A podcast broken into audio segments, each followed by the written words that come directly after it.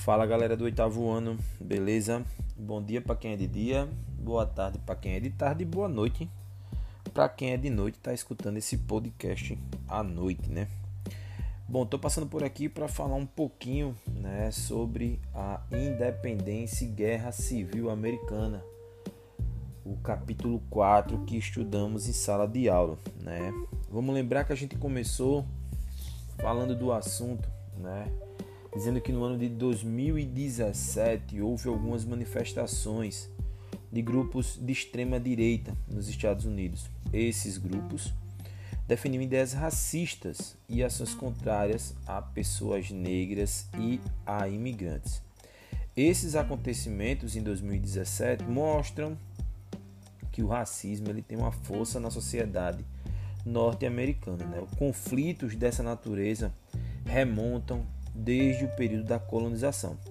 Por que isso? Né? Porque as colônias inglesas elas terminaram utilizando em larga escala o trabalho de pessoas escravizadas. Mesmo com a independência americana, essa prática ainda continuou sendo permitida no país por quase um século. Né? A escravidão ela terminou só chegando ao fim solo americano após uma guerra civil chamada de Daqui a pouco eu vou falar qual foi essa guerra. Fica ligado. Em que os estados terminaram lutando entre si, né, a favor da manutenção dessa prática. Um grupo queria, outro grupo não queria. Daqui a pouco também vou falar, vamos ver se vocês vão se ligando aí.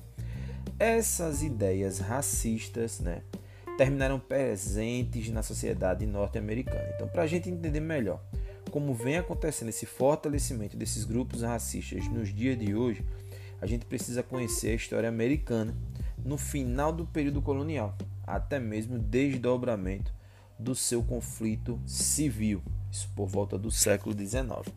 Então vamos lá, vamos se ligar aí como vai ser. Vou falar o primeiro tópico aqui, tá? A respeito da colonização inglesa na América. Fica ligado.